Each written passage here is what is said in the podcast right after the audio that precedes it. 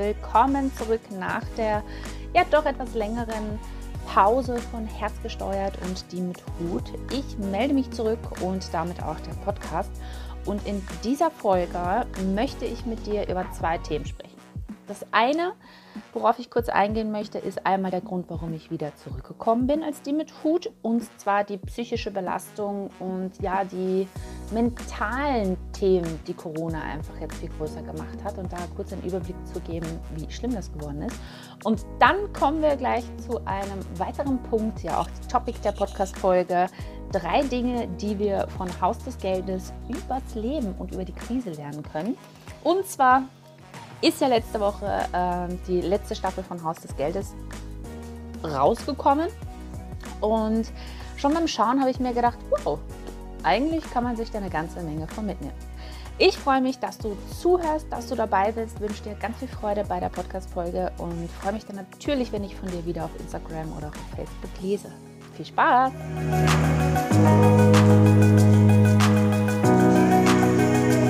Ja, die liebe Pandemie, die liebe Krise. Jetzt haben wir das Ganze ja schon fast zwei Jahre. Und ich glaube, es gibt niemanden, der sagen kann, dass das ihn gar nicht in irgendeiner Weise belastet. Und es ist auch natürlich irgendwo die, es ist die größte Krise, die größte Herausforderung, die wir in, zu unseren Lebzeiten wahrscheinlich erleben werden. Der Krieg ist schon lange her und wer weiß, was danach noch kommt. Also es die Corona-Krise und all das, was damit dazukommt, mit Lockdowns und Homeoffices und Distanz und, und, und, äh, sehr, sehr herausfordernd. Und um das nochmal deutlich zu machen, und wie gesagt, das war auch der Grund, warum ich äh, mich dazu entschlossen habe, als die Methode wieder weiterzumachen, ich habe einige sehr beunruhigende Studien gelesen und ähm, auch, auch Erhebungen, was das angeht. Und die Donau-Uni Krems zum Beispiel beobachtet das kontinuierlich, seitdem die Krise begonnen hat. Und die haben einen drei- bis fünffachen Wert, also eine Erhöhung um das drei- bis fünffache festgestellt, was eben auch Depressionen und schwere Depressionen angeht. Und auch die Welt hat jetzt im ähm, September diesen Jahres eine neue Umfrage und eine Studie rausgebracht. Und der Zuwachs, also die Zuwachsrate in Deutschland lag bei Ihnen bei 17 Prozent an schweren Depressionen. So, jetzt hört sich das vielleicht, ja, für dich, wenn es dich nicht betrifft, äh, nicht so dramatisch an. Aber was ist denn eine Depression? Bei einer Depression verlieren Menschen grob gesagt, einfach gesagt, die Lebenslust. Und eine Depression kann in ganz viele andere Sachen und im schlimmsten Fall sogar am Suizid enden. Und da habe ich mir gedacht, eben, okay, es wird Zeit auch, dass ich mit Die Methode weitermache, meine Pause wieder an den Nagel hänge und ein bisschen Mindset, ein bisschen Vertrauen in die Zukunft, ein bisschen mentale Stärke mitgebe. Und ich arbeite jetzt auch als Trainerin für einen äh, internationalen Konzern, eben genau zu den Themen Persönlichkeitsentwicklung. Und da tue ich ja nichts anderes.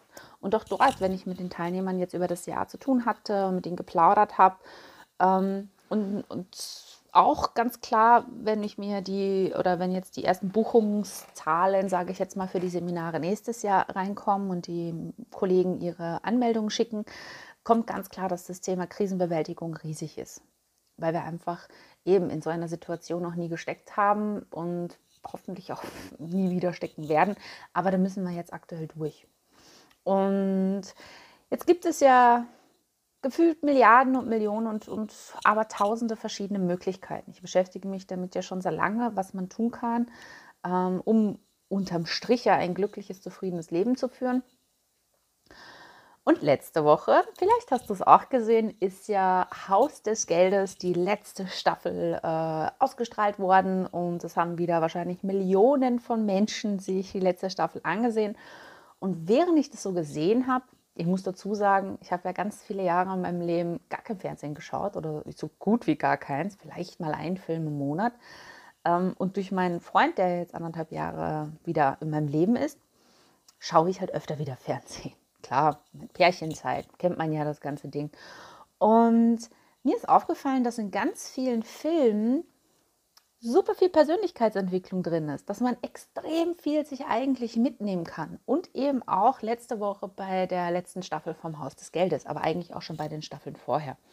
Und ich habe da so drei Dinge rauskristallisiert, wo ich mir gedacht habe, das sind so die drei Kernthemen, die wir eben von Haus des Geldes für unser Leben und auch für, für die Krise uns mitnehmen können.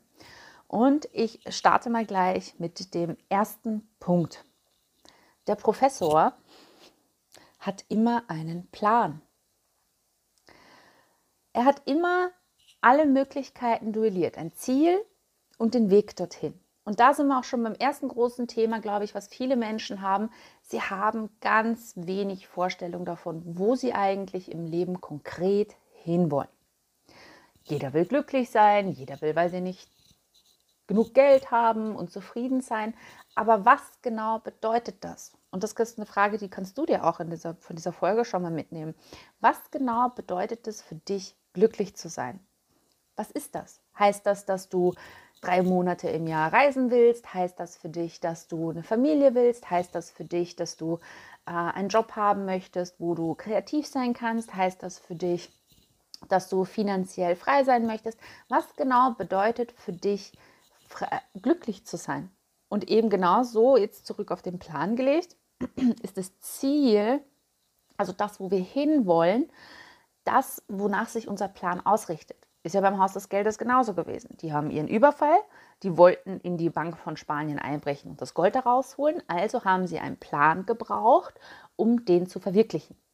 Und dieser Plan wurde durchgezogen. Und was eben der Professor auch hatte, und das ist auch dann, was dazu zu diesem ersten Punkt gehört ist, er hatte auch immer einen Plan B. Es wurden alle Eventualitäten und alle Dinge, die irgendwie dazwischenkommen können, beachtet. Und das ist etwas, was wir in unserem Leben auch nur ganz selten tun. Weil wenn wir dann einen Plan haben oder ganz viele Menschen, wenn sie dann wissen, was sie wollen im Leben und sei das jetzt, sie wollen diesen einen Job und sie wollen diese eine Beziehung oder sowas in der Richtung, was? Dann haben sie für sich nur eine Möglichkeit, wie sie das erreichen. Und wenn das dann nicht geht, dann geben sie oft auf oder das macht sie dann halt fertig. Genauso wie ja jetzt auch in der Pandemie. Ähm, sagen wir mal, wenn das Ziel des Lebens ist, glücklich zu sein, was man auch machen kann, ähm, aber man kennt nur zum Beispiel Konsum oder Partys oder irgendwelche anderen Dinge dafür, um glücklich zu sein, dann wird es schwierig, weil dann eben diese, diese, dieser Standardplan, dem man ja bisher in seinem Leben gefolgt ist, nicht mehr funktioniert. Und so hat der Professor auch, der hat sich ja für alle Eventualitäten irgendwas einfallen lassen. Der hat sämtliche Möglichkeiten, wo irgendwas hätte schiefgehen können, beachtet und hat nicht nur eine Alternative sich überlegt, wie er das dann meistern kann, dass das trotzdem ja dann gut läuft, dieser Banküberfall, sondern ganz, ganz viele andere.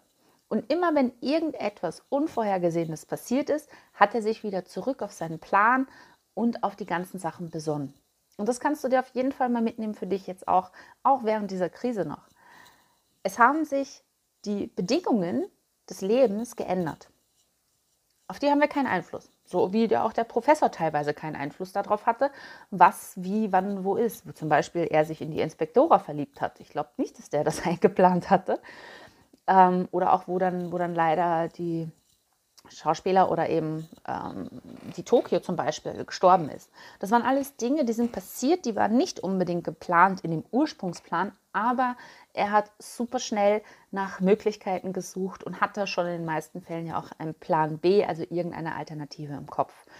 Und so kannst du dir eben mitnehmen, okay, wenn das, was ich mir eigentlich vorgenommen habe oder das, was eigentlich vielleicht auf dem Weg zu meinem vermeintlichen Ziel mir hilft und es geht nicht, was sind andere Alternativen? Und da einfach eben so ein bisschen auch diese, diese ähm, mentale Fähigkeit und die Flexibilität zu haben, den Weg zu ändern, aber das Ziel gleich zu halten. Klar, muss man grundsätzlich wissen, wo will man hin im Leben, aber ähm, einfach flexibel zu sein und sich den Gegebenheiten auch anzupassen. Das hat nämlich zwei Vorteile. Der erste ist, dass du dich nicht mehr so schnell davon fertig machen lässt, wenn irgendwas in deinem Leben nicht funktioniert. Weil du eben nicht so starr und stur nur auf dieses eine festgelegt bist. Und das, das wird dich schon ganz, ganz viel entspannter machen in vielen Dingen. Und das Zweite ist, dass es halt einfach auch, ja, vielleicht auf einmal Dinge in dein Leben kommen, wenn du dich öffnest für andere Wege zum Ziel, die du vielleicht gar nicht bedacht hast. Und das die Grundvoraussetzung, das zu können, ist der zweite Punkt, den wir uns vom Haus des Geldes mitnehmen können für die Krise oder auch fürs Leben. Und zwar die Emotionskontrolle. Immer wenn irgendetwas in unserem Leben passiert, reagieren wir natürlich emotional darauf. Wir sind emotionale Wesen, wir sind Menschen, wir haben Emotionen. Das ist einfach so und die sind auch wichtig. Auch ein ganz wichtiger Punkt. Emotionen zu unterdrücken und nicht wahrzunehmen ist auch ein Weg in eine Depression, in einen Burnout vor allen Dingen. Also wahrzunehmen, Emotion ist da. Aber was dann der Professor vor allen Dingen, wenn man sich die, die Serie anschaut und ein bisschen darauf achtet, ganz, ganz intensiv tut, ist, dass er sich nicht von diesen Emotionen übermannen lässt. Also der setzt sich nicht hin, fängt an, riesengroß rumzujammern und dass er so traurig ist und wiederholt das in der Schleife von ich weiß nicht wie lange, sondern er nimmt es wahr, geht da durch.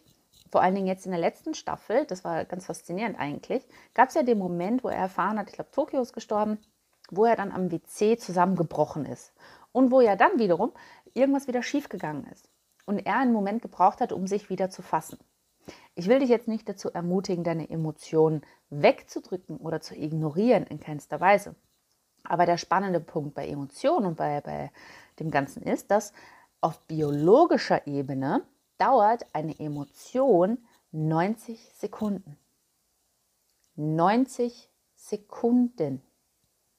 Und auf biologischer Ebene meine ich damit, dass man nachweisen kann im Körper, dass wenn man jetzt Angst verspürt oder Freude oder was auch immer, all diese Emotionen sind ja auch mit gewissen Botenstoffen und Hormonen und Herzschlag und eben Körperfunktionen verbunden. Also wenn wir uns, wenn wir Angst haben zum Beispiel, spannen wir uns an, der Blutdruck wird stärker, ähm, Testosteron und, und andere Hormone preschen durch den Körper und dieser biochemische Vorgang einer Emotion lässt 90 Sekunden nachdem das Ereignis passiert ist nach. Also innerhalb von neun oder nach 90 Sekunden ist es biochemisch erledigt. Aber die meisten Menschen bleiben dann da drin und sie wälzen sich in ihrer Trauer oder in ihrer Wut oder in ihrem Ärger oder in ihrem Zorn und halten das Ganze eben durch Gedanken aufrecht. Jetzt ist es aber so, dass immer wenn wir emotional, und das ist natürlich auch, auch in der Krise jetzt ein Riesenthema, weil natürlich macht uns das Angst, natürlich macht uns das Wüten, natürlich macht uns das Sorgen und, und viele andere Dinge, dass wir uns da reinsteigern. Und ich meine, das kann man ja sehen. Ich weiß nicht, ob du noch Nachrichten schaust, aber ich habe das wieder auf ein absolutes Minimum runter reduziert. Sobald man den Fernseher anmacht, Chaos da, Zahlen hier, Ängste da. Also es, man wird ja überrannt mit all diesen Informationen, die einem ja einfach keine positiven Emotionen machen können. Und man beschäftigt sich ja die ganze Zeit in gewisser Art und Weise damit. Egal, mit wem man redet, ist es ein Thema. Egal, was man tut, ist es ein Thema. Und natürlich fällt es da dann nochmal schwerer, da rauszukommen. Das ist auch, auch gar nicht das Ding. Aber es ist trotzdem unsere Entscheidung, inwieweit wir gewisse Dinge an uns ranlassen. Also ob wir mit Menschen nur über dieses eine Thema reden oder einfach versuchen, das Gespräch vielleicht in eine andere Richtung zu lenken ob wir uns von morgens bis abends negative Nachrichten anhören, wo wieder die nächsten Horrorszenarien, was weiß ich nicht was, äh, verbreitet werden. Oder ob wir das sein lassen und uns wirklich auf das Wichtigste beschränken. Und wie gesagt, auch nochmal ganz wichtig, es geht nicht darum, Dinge zu ignorieren oder wegzudrücken oder zu verdrängen. Absolut gar nicht. Es ist wichtig, dass man das Ganze wahrnimmt, weil alles andere ist auch sehr ungesund. Aber sich nicht reinfallen zu lassen, sich nicht davon übermannen zu lassen und vor allen Dingen sich nicht davon bestimmen zu lassen. Und das tut der Professor ja in der Serie auch. Jedes Mal, wenn irgendwas passiert, braucht er eine Minute, wo er sich vielleicht gehen lässt, wo er traurig ist, wo er kurz die Kontrolle verliert und dann ist er sofort wieder bei sich und beim Plan. Weil eben, wenn wir in Angst sind, wenn wir in, in Wut sind, dann werden wir viele Möglichkeiten, die es vielleicht gibt, gar nicht sehen, weil wir so darauf konzentriert sind und, und emotional mit unseren Emotionen und ganzen anderen Sachen auf diese Wut oder auf den Zorn oder was auch immer da ist zu konzentrieren. Und wie gesagt, nicht falsch verstehen bitte, nicht wegdrücken, das bringt gar nichts, das ist wichtig, sich das anzuschauen. Aber es ist ja was anderes zu sagen, okay, ich bin gerade wütend, okay, ich bin gerade ängstlich, okay, ich bin gerade besorgt, aber ich lasse davon mein Leben nicht bestimmen. Und dann eben nach anderen Alternativen schaut, da sind wir wieder beim ersten Punkt, so wie der Professor das ja auch in dem Film gemacht hat und ja auch die anderen ganzen ähm, Schauspieler, die da waren. Immer wenn die in irgendeiner Situation waren, haben sie möglichst schnell versucht und sind ja dann auch sehr, sehr schnell wieder zurück zu einem klaren Verstand und, und rationalem Denken zurückgekehrt. Und auf Dauer ist das nicht gesund, aber bevor dich die Emotionen überrennen und du einfach nicht mehr weißt, wo vorne und hinten ist, ist es einfach ähm, die bessere Alternative. Und sich dann vielleicht später nochmal Zeit zu nehmen und sich das genau anzuschauen. Da gibt es ganz viele Reflexionsfragen, die man sich stellen kann. Aber auf jeden Fall das Wahrnehmen, abschließen und auch eben weitermachen und sich nicht davon beherrschen lassen, sage ich jetzt einmal. Und dann kommen wir zum dritten Teil, den ich ganz faszinierend fand, dass man das so eigentlich sieht. Der Professor und auch alle anderen hatten ein Vertrauen in den Plan. Vor allen Dingen zum Schluss bei der Serie, wo es ja darum ging, ähm, dass der, wie heißt der Inspektor, also der von der Polizei, ja dem Professor und der Senora, Inspektora, äh, gedroht hat, so von wegen mit den Zahlen und mit dem Gold, mit dem Aufstieg und dass das so ist. Und er hat fest darin vertraut. Er hat fest daran geglaubt. Und ja, auch wo dann der eine, eine von den ähm, Entführern, jetzt fällt mir der Name gerade nicht ein, ähm, kurz davor war zu plaudern und irgendwie was zu reden. Also eben das, das, Vertrauen aufgegeben hat und nicht mehr daran geglaubt hat, dass das, was der Professor sich überlegt hat, ähm, funktioniert. Und dieses Vertrauen in den Plan, also dieses Vertrauen übersetzt jetzt ins Leben, heißt Vertrauen in dich und in das, was du tust. Und schauen, dass du, ja, es ist auch irgendwie Hoffnung. Ähm, alles wird gut. Und es wird gut. Und egal, was ich jetzt mache oder egal, was ich tue, ähm, Vertrauen in den Plan zu haben. Und da sind wir aber auch wieder zurück auf, auf eins. Also es bauen sich eigentlich die anderen beiden Sachen auch sehr stark auf eins auf oder sind dafür notwendig, einen Plan zu haben. Wo willst du hin? Was möchtest du tun? Was ist, was ist das Ziel? Wo soll es hingehen? Ähm, und halt eben in den Frauen das Vertrauen darin zu haben, dass du das auch erreichen kannst. Auch das Vertrauen in dich zu haben, dass du diese Zeit gut überstehen wirst. Weil wenn man sich jetzt gedanklich zum Beispiel die ganze Zeit fertig macht, oh Gott, was soll ich nur machen? Und ja, vielleicht im schlimmsten Fall sogar sich in, in die Opferrolle begibt, was auch sehr, sehr stark passiert gerade. Oh Gott, was soll aus mir werden und wie soll das nur alles werden und ich kriege vielleicht keinen Job mehr und, und, und, und, und. Also so diese ganzen, ganzen Ängste, die dann hochkommen, sind ja auch in gewisser Art und Weise ein fehlendes Vertrauen in sich selbst. Weil wenn ich mir vertraue, dann weiß ich, dass ich einen neuen Job finden werde zum Beispiel. Oder dann weiß ich, dass, dass ich ähm, diese Krise überstehen werde. Also dieses Grundvertrauen ins Leben und in sich selbst zu haben und eben übersetzt auf Haus des Geldes, das Vertrauen in den Plan, dass das Ganze wird. Und natürlich ist es nicht einfach, vor allen Dingen, wenn man gerade keine Ahnung hat, wo und wie und was das Ganze weitergehen soll. Aber wenn man schon nicht im Außen vertrauen kann, also den Situationen und man weiß ja gerade nicht, wie das da alles weitergeht oder ob die nächste, ob die nächste Variante uns wieder in irgendwelche Krisen weiterschickt oder was auch immer, was es da gibt, ähm, kann man aber ein Vertrauen in sich selbst haben. Ich schaffe das, ich meister das, ich werde mein Bestes geben, vielleicht die Zeit sogar nutzen, um was zu lernen und, und, und, und, und. Und so gut durch die Krise zu kommen.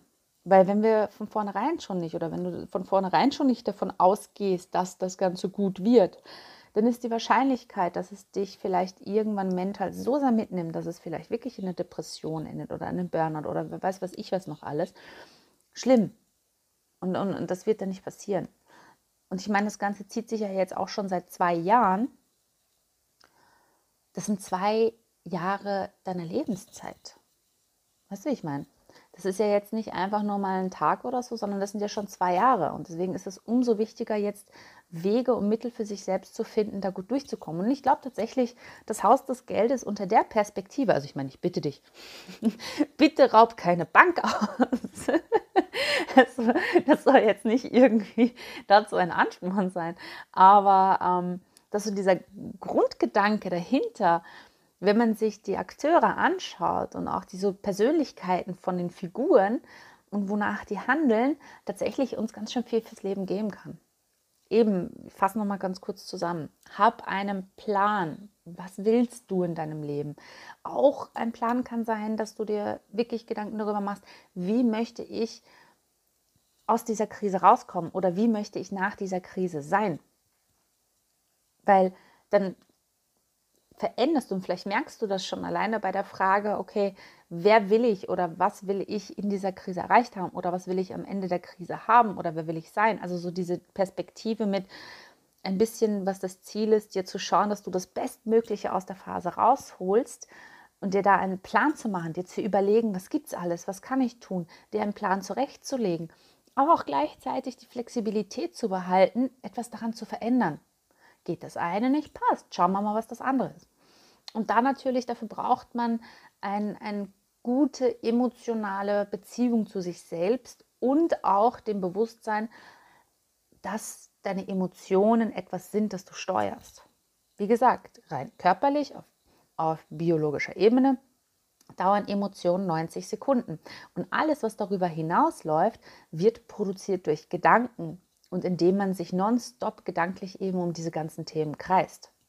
Und da wird es natürlich schwer, wenn man sich die ganze Zeit äh, Gedanken macht, eben, äh, das funktioniert nicht und das wurde noch nie funktioniert und ich schaffe das nicht und was weiß ich nicht, was alles, dann wird es natürlich schwieriger, flexibel zu sein. Und vertraue dir. Etwas ganz, ganz Wichtiges, vor allen Dingen aktuell. Vertraue dir, vertraue vertrau darauf, dass alles wieder gut wird und vertraue auch deinem Plan, dass auch wenn sich was in den Weg stellt, dass auch wenn es schwierig wird, dass du es trotzdem irgendwie schaffst. Genau. Und ich hoffe, diese ähm, kurze, übersichtliche Folge ähm, hilft dir ein bisschen, vielleicht das Ganze auch aus einer anderen Perspektive zu betrachten und dir die drei Dinge vielleicht mitzunehmen. Wir schaffen das. Und vergiss nicht, die Welt braucht dich, egal was los ist. Irgendwann ist alles vorbei. Und in diesem Sinne wünsche ich dir einen wundervollen Dienstag. Ich freue mich darauf, äh, von dir zu lesen. Schreib mir gerne, auch wenn du genauer noch zu irgendetwas Fragen hast, weil ich habe das jetzt vieles nur grob angeschnitten. Dann schreib mir gerne.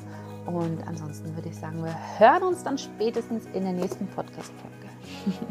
Alles Liebe, dicke Bussis, deine Erika.